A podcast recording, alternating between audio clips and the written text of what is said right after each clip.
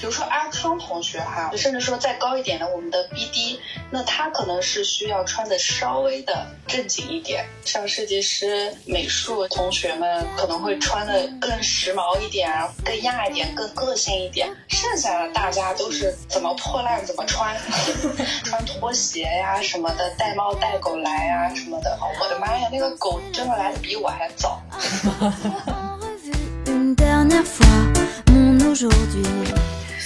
哦，加班干啥？加班当然干活了，朋友们。你可能说，哎，我在地铁上看到了啥啥啥，或者说，哎，我那天看展，我觉得那个 idea 不错。我们都会把生活的经验去加入到我们的创意中。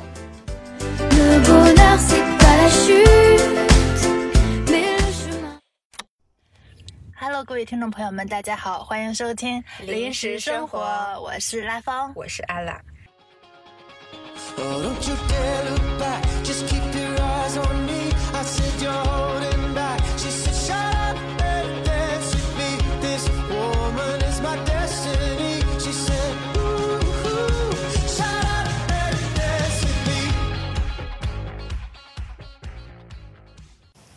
我们叫你啥？我们叫你丽拉吗？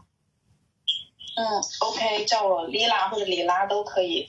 我的名字其实是那个《天才女友》里头的那个丽拉来的，因为我看那个剧的时候就特别喜欢她，然后就一直叫自己丽拉。但是呢，后来我发现广告行业有多了一些丽拉，然后就给自己改成了丽拉。丽拉为什么还会重复？我觉得这个名还蛮少见的。对，而且有的人叫莱拉是吧？有人叫艾拉，反正纠正我叫莱拉，但是我觉得丽拉比较顺。我也觉得还挺特别的，哈哈。这一期呢，我们请到了一个最近想回家种地的创意人李拉女士，创意广告人呀。所以你最近为啥想回家种地呢？赶紧来吐槽一下。乙方请集合。种什么地呢？这个。枸杞地，老家宁夏，枸杞之乡，塞上江南，大家了解一下。了解好了，这是想种地啊。第一个是我觉得最近加的班儿确实有点非常之多了，然后觉得有一点疲惫。然后随之带来的影响就是，我感觉我自己对于广告行业的热情被磨灭掉了。就是我没有原来那么喜欢广告了，也没有那种我非要做广告，我非要做一个创意总监的这种执念不可。对，然后再一个就是有身边朋友的影响吧，就是感觉身边的有一些朋友，他们可能在外企啊，或者在一些比较小而美的机构，然后还有像这种在传统媒体或者我们的艾拉同学，然后就有点羡慕他们可以支配自己的时间这样子，就产生了想要回家种地的念头。那你当时想要当创意总监这种 passion 是哪儿来的？就是嗯，我会觉得，如果说我真的喜欢广告，然后我非要在广告行业里头做出点名堂来，那我会觉得做到创意总监的这个 title 和位置是一种衡量的标准。嗯，然后我就就然后我就会觉得嗯很酷，在一个广告行业的相对而言，女创意总监还再加上 copy base 的，还真的蛮少的。就我了解的啊，然后我会觉得嗯。应该蛮酷的。你大学学的也是广告专业吗？对。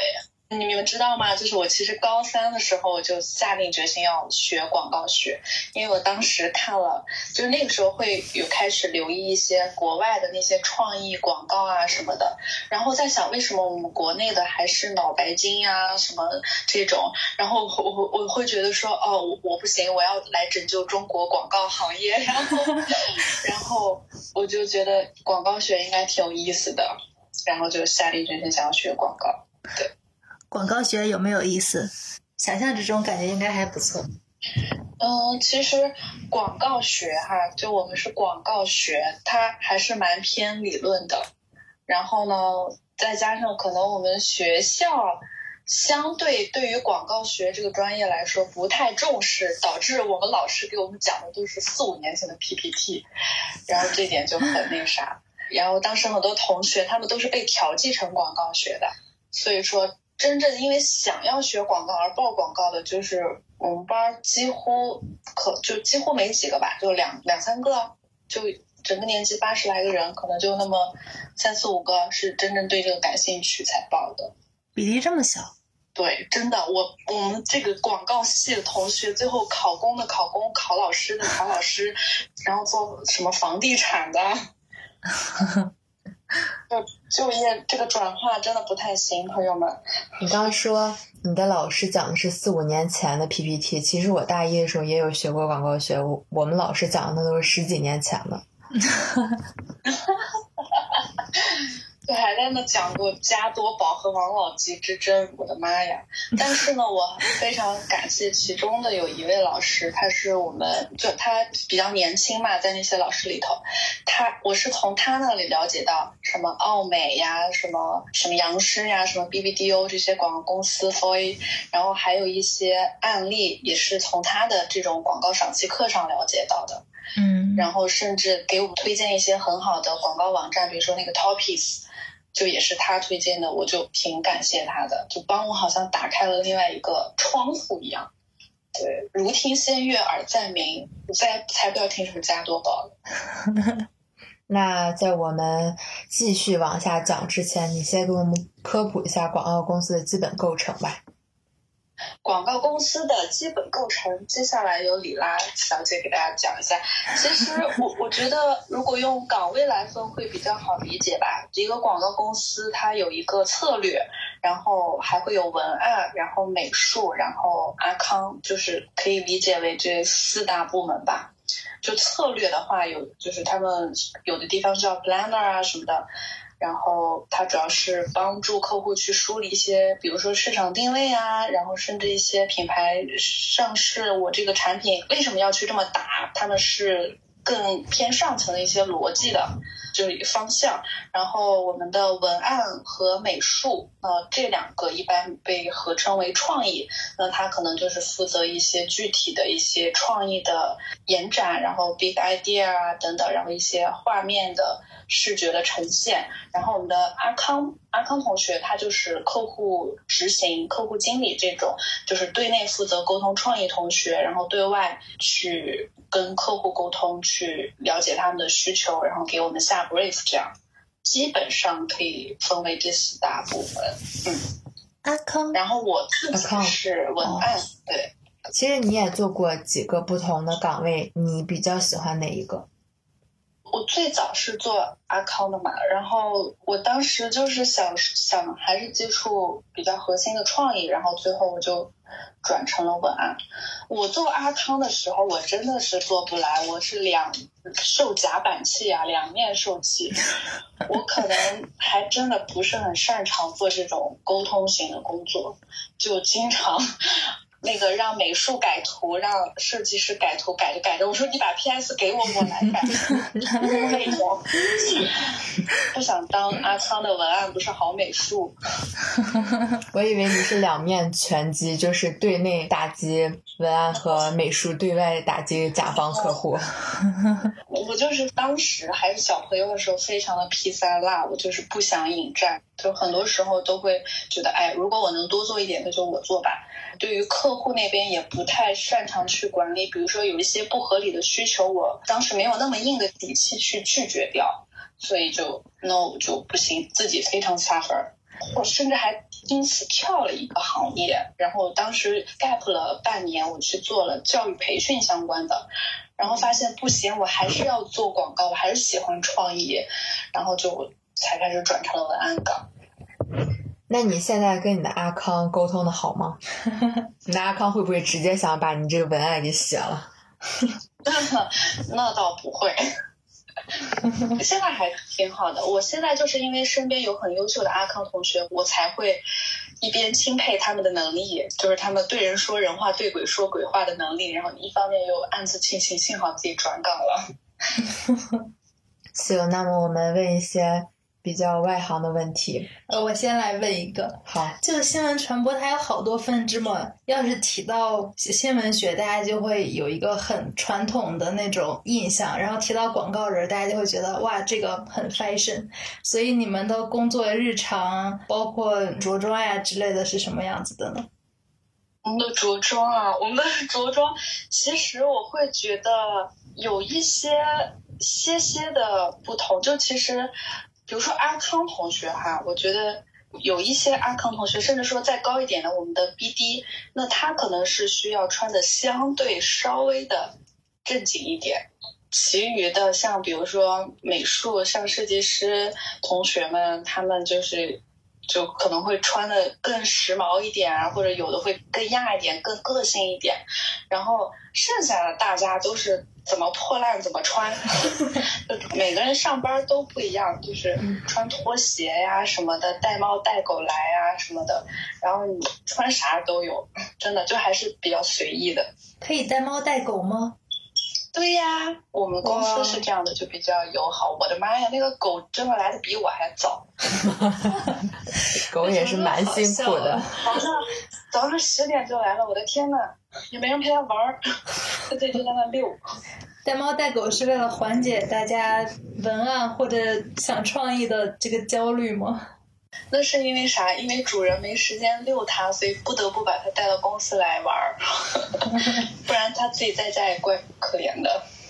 然后猫猫是有一个同事，他是也是朋友找那个领养嘛，然后他就干脆放到我们公司养了。好人性化呀！觉得有很大的缓解这种压力吧。嗯，就是比如说你加班加着加着，你轻的站起来说我要去看猫。我要去撸猫，然后你过去跟那个小猫玩一会儿，然后你跟它在那玩，你撸它，它呼噜呼噜的，然后突然它反嘴就咬你，就开始哈气啊，然后你会觉得哦挺好的，这个猫跟客户是差不多的，然后就可以继续回去想 idea 了，就翻脸不认人。我之前也有幸在某 Four A 工作过，然后大家的穿着可以简单来说就是妖魔鬼怪，就真的有人穿着纯睡衣他就来上班，穿了睡衣和拖鞋就来，然后也有人他的发色就是五颜六色，然后也有人穿的就非常像银行的那种投行的高管一样，非常的精致。也有人他的那个不知道是玻尿酸还是什么医美，就做的很完美，你根本看不出来他的痕迹，就是你能感觉到他已经四五十了，但是他的脸就还挺无瑕的。这很符合我想象中的广告公司。那你们会经常和一些名人合作吗？有没有什么八卦？名人、明星也算名人的话，应该是有的。但是我我现在还不太能剧透我最近做的。我说一个我我会经常提到的吧，就是我同事他们之前跟那个就是中国银联，然后请到了袁隆平这一波，我觉得这种联名我觉得还是挺牛逼的，还是这个很重磅啊，的，对。就我的工作的原因，然后我们可能会有一些和名人的合作。我听我同事们吐槽，就是说，比如说每次请两个、三个、四个，就绝对会有一个名人，他特别的龟毛，特别的不好相处，特别的有自己的 style 吧。这这个我还没有近距离，就但是会，你会感觉到，比如说涉及到拍片儿啊什么的，就是一些明星，他是有一些自己的一些。小的执着或者说小的要求什么的，细到什么饭菜呀、什么口味呀，然后有一些很多的那种禁忌的那种话题都不可以碰的这种，就要求确实是有的，而且很很谨慎吧。一方面是他们自己，一方面是他们的团队，就是把关很严格。对，那你工作中有遇到过什么比较奇葩的工作要求，或者客户或者甲方吗？是吗？这是可以说的吗？咱们的这个，我能说一个最最近发生的很奇葩的，就是我们客户结婚了，然后要求我同事给他做结婚的婚礼的背景板。这就会觉得这真的开得了口吗？关系好吧，然后就顺手帮个忙了。但是你说婚礼，那这种东西也不能随便做做，所以就还是得蛮用心的。这个其实还好啦，这个还好，但有更奇葩的，就比如说经常会遇到一些白嫖创意的甲方，还有那种拖欠钱不还的，甚至于我们要跟他们打官司的这种，就很不道德吧？我觉得。那要是比如说你某一个朋友或者同学知道你是做这个的，就会跟你说：“哎，你帮我做个图，或者帮我想个文案之类的，你会怎么处理？”这不就是我对李拉做的事情吗？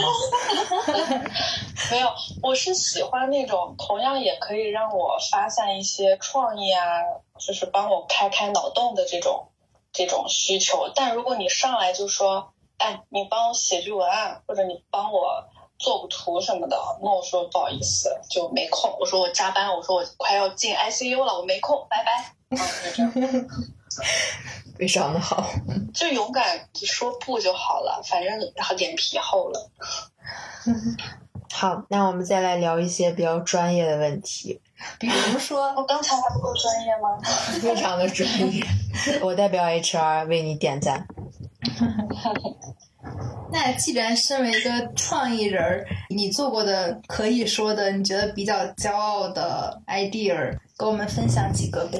虽然目前觉得没几个，我我觉得有一个还算挺那个，对我来说挺重要的，因为就是去年我们帮良品铺子客户做了一波年货节的营销，他们是在去 pitch 那个天猫超品日嘛。那最后我们是在环球影城做了一波，然后联动了一些呃威震天啊，然后还有那个阿宝啊什么的。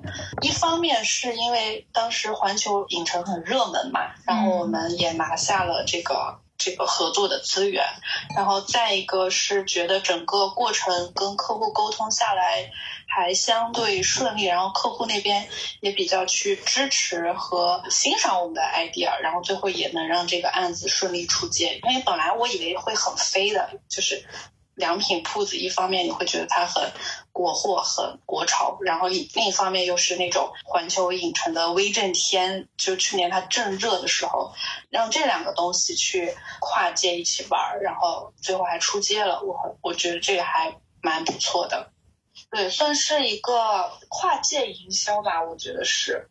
然后再一个，其实跟我们的主题很搭。我们去年良品铺子大年货节的主题是“今年开金口”，就是金子的金。那刚好那阵子威震天不是在抖音上非常火嘛，然后刚好利用他的这种话痨的人设，然后我们去。这样子合作一波，那这个案子的初衷是说，洞察到现在的年轻人他过年都有一点社恐，然后呢，我们也是希望有良品铺子作为一个中介，那大家在过年的时候能够一起其乐融融的吃这个年货，然后良品上桌就是年，然后去打破年轻人和我们上一辈的中间那种次元壁，就是有这种的初衷在里面。其实也，社恐这个点儿找的还蛮好的。多亏了策略大大们，策略大大们的作用就凸显出来了。他会帮我们梳理好非常严密的逻辑，然后有一些非常尖锐的那种洞察。接下来，然后我们创意才好去承接，不然光有创意没有策略是很空的，去完全说服不了客户。那一般在做案子的时候。创意是怎么产生的呢？对我刚刚听你说只有创意没有策略，我心想，嗯，那得先有一个创意。创意怎么产生的？Let me think think。嗯，首先肯定是要接 brief 嘛，看到客户的这个需求是什么。那我们要首先，我觉得还是要。不要太脱离 brief，那知道客户当下的这个目标是啥，他的痛点是啥，他的难点是什么，我们要帮助他解决什么问题。那带着这个目的出发，然后我们再去理接下来。我们要做，那就比如说拿一个产品上市来举例子吧。那 OK，那这个产品上市了，我们要做什么东西才能让它最大化的去引爆一个声量？那我们做什么才能跟其他家产品上市做的不一样？然后就带着这些，就是一直一直去想，然后去大家一起脑爆啊什么的。然后反复的去磨磨磨磨磨，然后磨到比稿的前前两天，然后 idea 出来了，然后我们再用呃两个通宵，然后赶案子，然后这样交上去。所以这个时候有点夸张，但是我想表达的是，好的创意确实很难很难，越来越难，因为现在同质化的内容太多了。对，所以接到 brief 之后，阿康美术策略创意就是你们大家都会一起开会吗？头脑风暴，Yep，会的。大家会先做一些 research，大家会呃带着一些东西去脑爆。如果纯脑爆也是爆不出来的，反而我们就因为大家思维都相对比较发散嘛，就你一句我一句，我们就能聊到天亮。就还是要带着点东西去脑爆。你有什么找灵感的仪式，或者是自己的小诀窍？方，对对对，方法。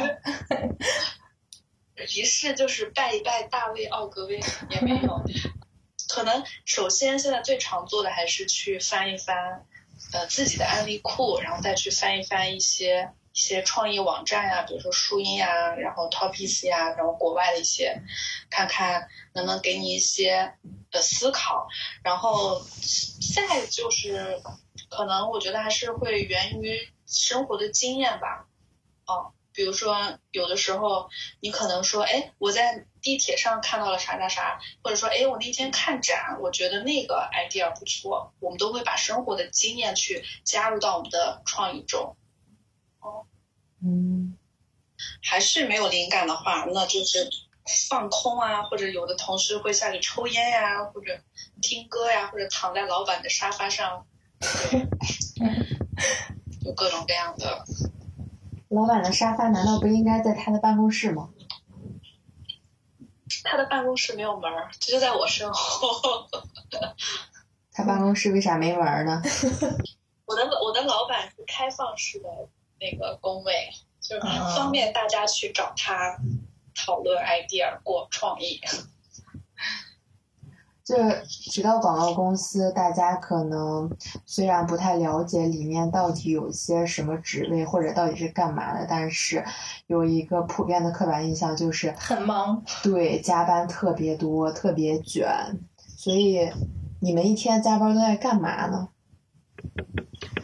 嗯，就就先说加加班这个印象，我跟你说，普遍到什么程度？就是我有一次。两点多下班，然后打车回家，然后那个出租车大哥说：“你干什么呢？”我说：“我是做广告的。”然后他说：“哦，做广告的我知道。”然后我有点欣慰，因为我在我以为他要夸说什么好话呢。他说：“你们做广告的，就是又累钱又少。”然后我当时非常的 哭了，非常的崩溃。我说：“师傅，停车，我要下车。”就就就会觉得哦，原来司机大哥都知道。哦，加班干啥？加班当然干活了，朋友们。你要说为什么活这么多？因为甲方现在越来越不尊重。哦天呐，我这么说，我以后还想混吗？甲方现在我觉得越来越不太尊重创意的这个生产了吧？就是以前比稿你起码会留给两三周的时间，但是上一次上周我们刚比完一个，客户说留给你们一周时间还挺充裕的吧？那他的这一周就是包括了周六周天哦，就是我们的的时间一直被压榨压榨啊。再一个，我会觉得为啥加班？那可能就是就是这种恶性循环嘛。那我们普遍就来了，上班时间晚呗，上班时间晚，然后可能真正有效的工作都是从下午开始，那你自然就得熬到晚上，就是一个恶性循环。然后再第三个点，我觉得是一些行业内的恶性竞争，因为就刚才说到那个压缩时间的问题，那你你不加班，自然别的公司就能加，那你自然你的这个客户就流失掉了，钱就到别的公司里了，就永远有人比你又好又快又便宜，所以就就还蛮卷的。哦，那比如说就是你你们干了几年，然后有一些晋升。工资什么的会稍微好一点吗？就是是那种有奔头的职业的发展吗？还是说确实卷卷卷卷不动了？呃，肯定会有啊，而且广告人他三个月换一批是非常正常的，就是某知名热店你在那儿待六个月、四四五个月都是老员工了。哇，就是大家为了刷项目，大家就是奔着好的项目去，就能写到简历里，那我就立马走人。然后其实好像就大家就是为了涨薪，跳槽就为了涨薪嘛，应该是这样子。或者说想要去换一个相对更好一点的环境，就还是每个人的这个需求不一样。但是我觉得不存在说要熬个两三年去为了晋升啊，或者去是怎么样拿到更好的报酬，那个有点周期有点长。嗯，我觉得做广告很好的一点是你可以有自己的作品，哎，每段时间都可以有一个作品，对。还蛮有成就感的。我是有这样的执念的，就是我会觉得好像还没有自己完全独立的一个案子出街，或者说还没有自信到啊随便发一个链接给艾拉给你们说，哎，就是琉璃拉我本人操刀的，所以就会抱着这样的想法，就是那就再坚持一天，再坚持一周，再坚持一个月这样子。感觉做传媒的都有一种。对创作或者作品的执念，对迷之执念不好，这样不好，我劝我自己。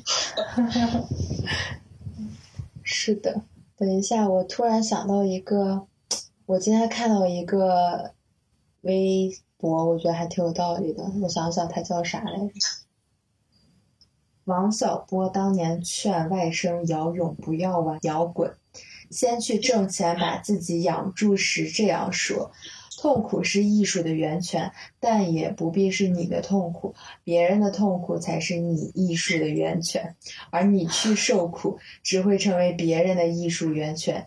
姚勇听懂了他舅的话，放下了摇滚，最终成为了网游大佬。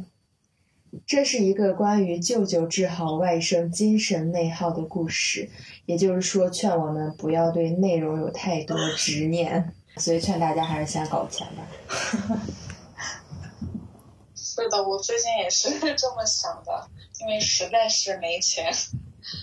我 有时候会觉得，好像还是要先那个解决温饱问题，再去那个啥吧，再去追求你所谓的热爱。就起码对我来说，我已经好像过了那种无所畏惧、什么为爱发电的那种年纪了。就现在真的有很多一些现实的问题，不得不让你去。考虑你，你还要坚持做广告吗？你那你不做广告，你做啥呢？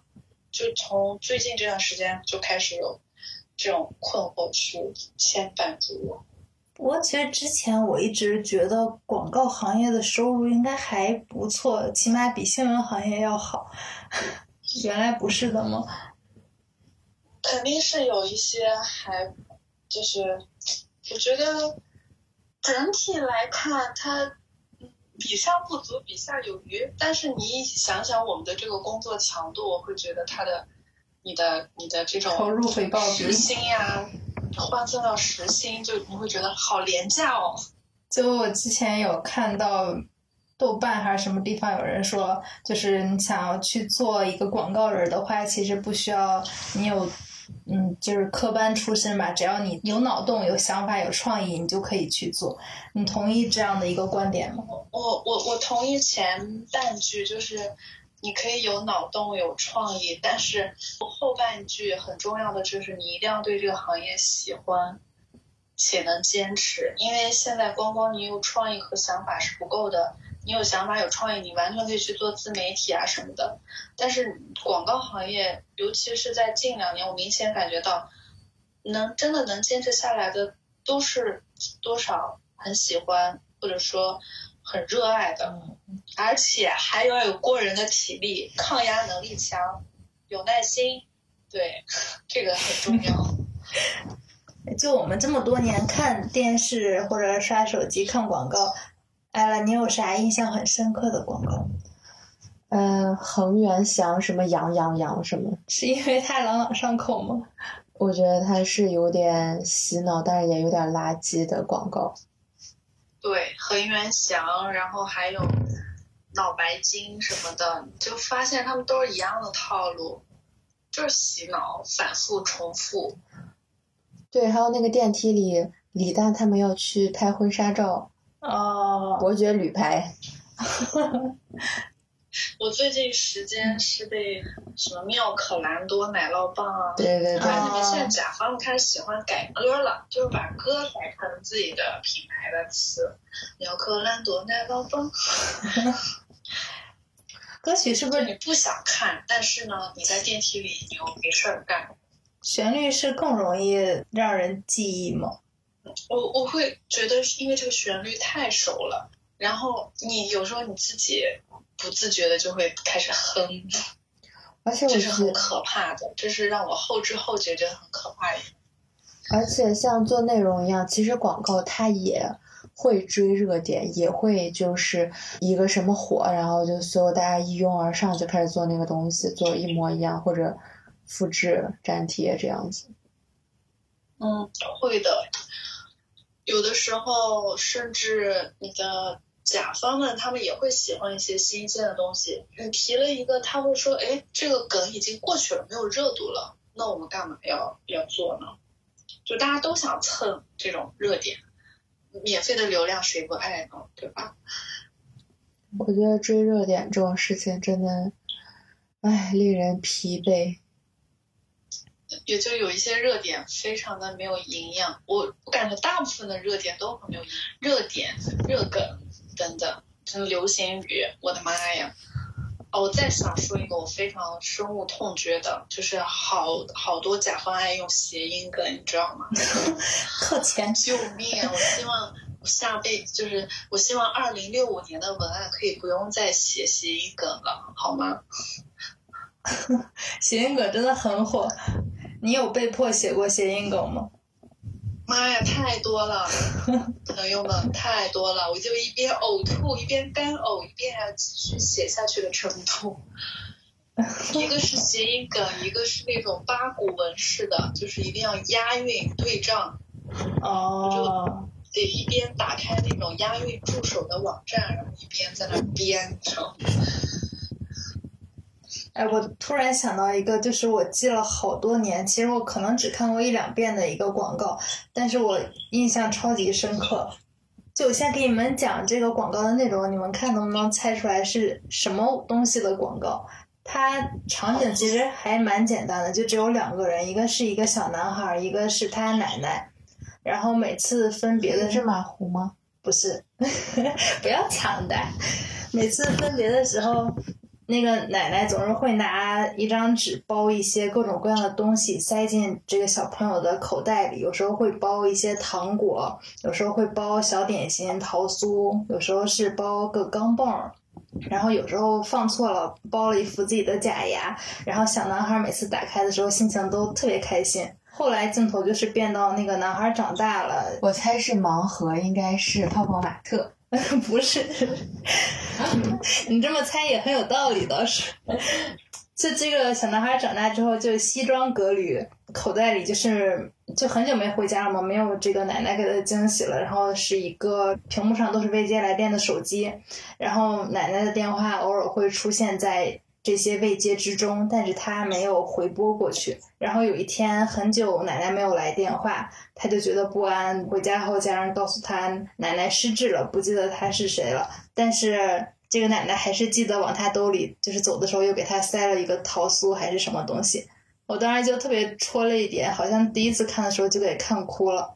所以你们猜到是什么了吗？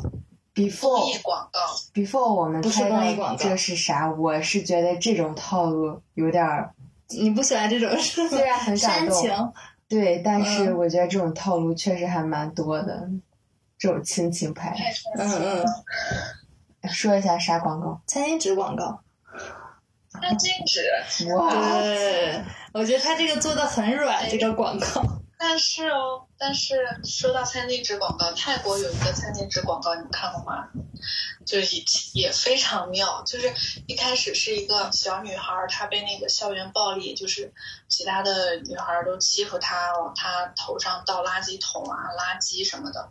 然后后来长大以后，那个那个小女孩变成了一个拳击手，然后她在那个拳击舞台上就是非常的强，然后是那种冠军。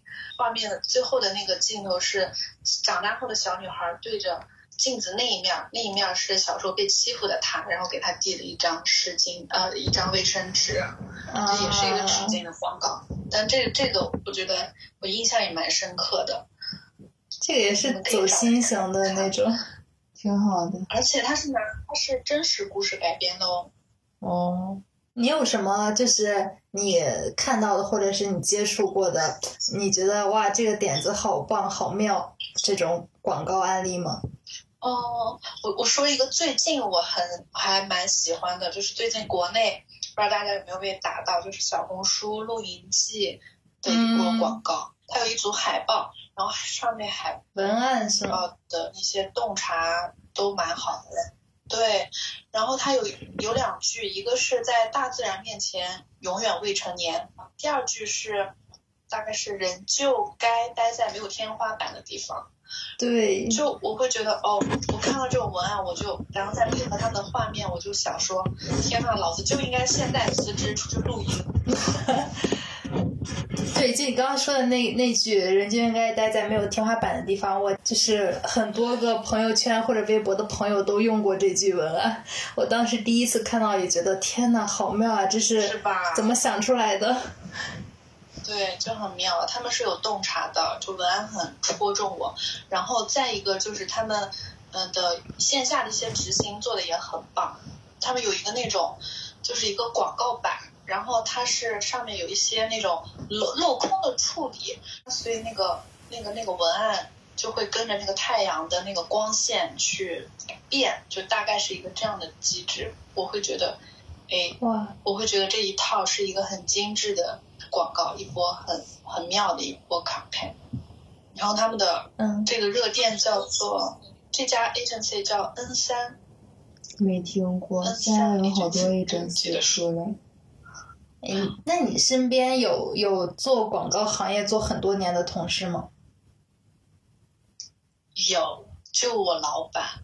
我老板他做广告二十多年了，他其实是在广告行业非常辉煌的时候，他经历过广告的黄金年代。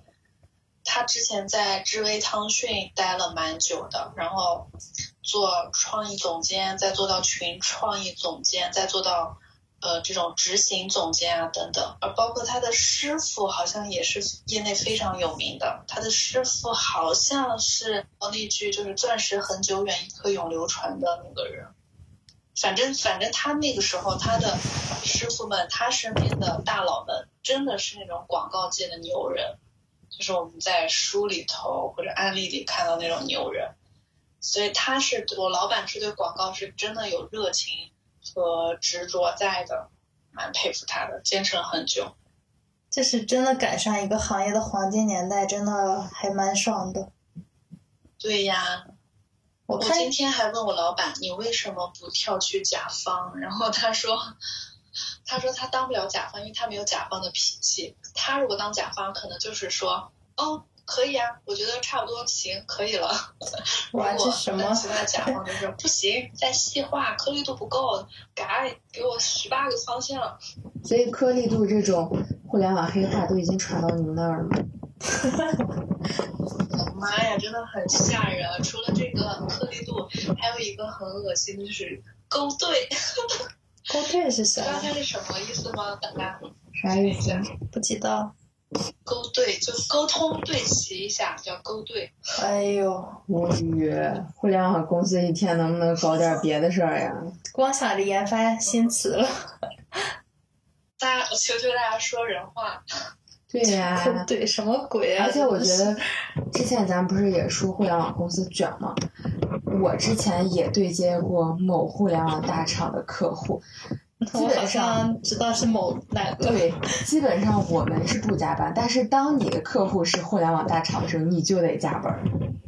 他们有一套工作时间表，就发现他们比你还能熬。你你你以为半夜两点发过去方案就完事儿了？没想到客户在二十分钟后给了你反馈。这些人不用睡觉的吗？他们不睡，他们有那个 KPI 的压力。大家都太难了。你觉得对于你来说，你你可以做到一个 work life balance 的状态吗？我当然不行，谁现在跟我说广告人 work life balance，我会觉得他就是骗子。你会想过要转行吗？除了种地，我想过好多，还想过当保安什么的，就是 去你这个梦想三亚的海边，去三亚海边当一个辣妹保安。我我我说正经的，我想过，但是我还是想做一些你需要去发挥你的创意，或者是不要那么无聊的工作，还是和创意有关最好了。那比如说自媒体。或者一些，甚至是时尚领域，我不知道啊。反正我是完全不能接受无聊的工作的。你可以当一个有创意的保安。什么？怎么样？就是每天怎么指挥那些车？今天这么停，明天那么停，是吗？把车停成一幅画。对，停成一个那个出入平安的样子。那你可能很快也就出圈了，失去这份工作了。日常生活中，我们有没有什么可以，就是让生活更有趣一点，或者稍微有创意一点的生活方式？你有什么小建议吗？我个人最近我还蛮受用的，就是我在坚持骑车通勤上下班，然后有的时候就是。你比如说下雨了，有时候下雨两天不骑，我会真的会腿痒、会脚痒的程度，就真的很爱骑车。我在骑自行车的时候，我是最最最接近自由的状态的的那种情况。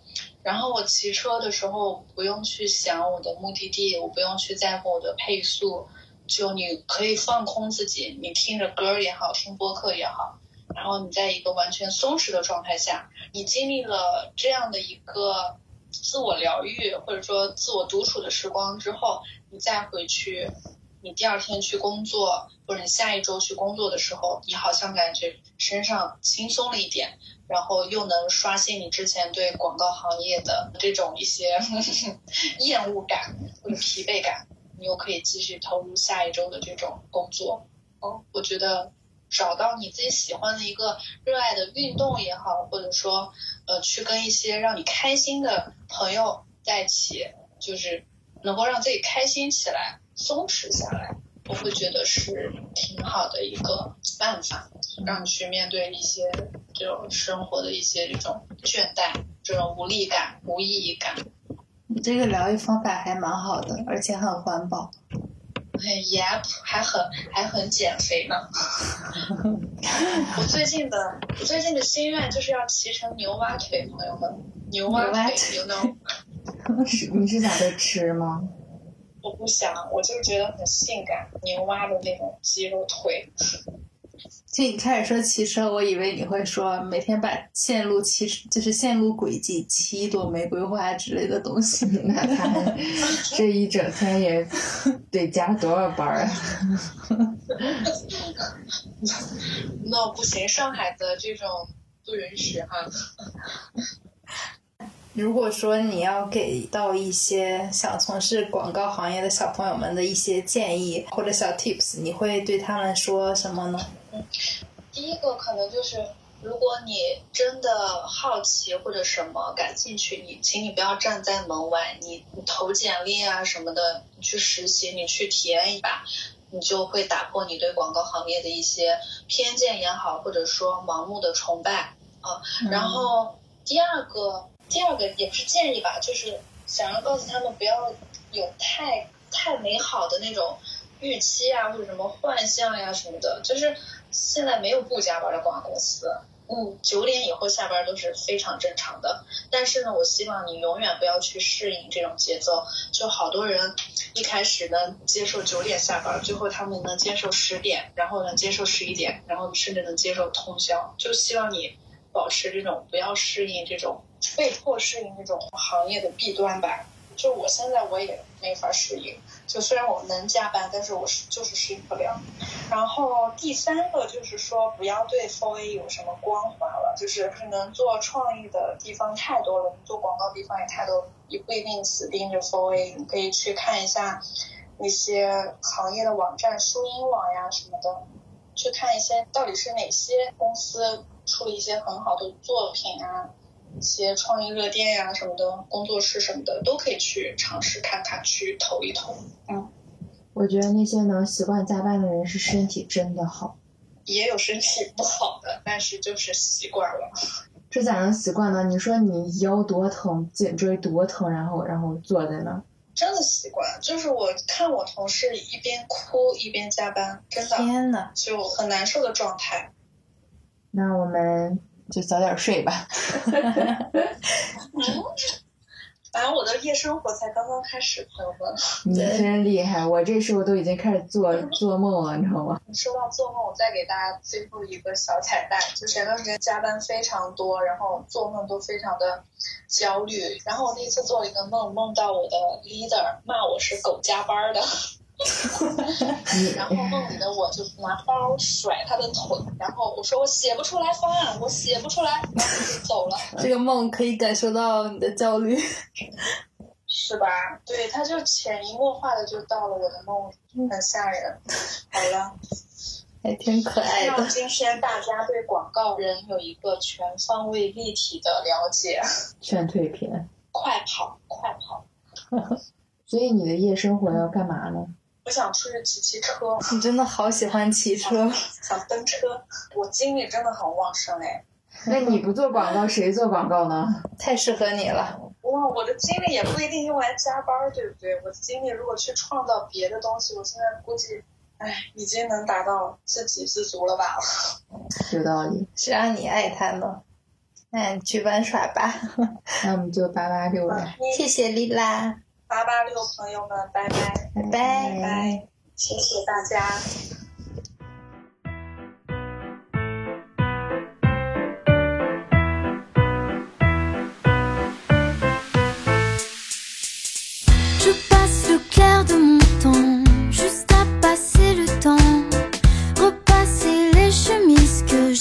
que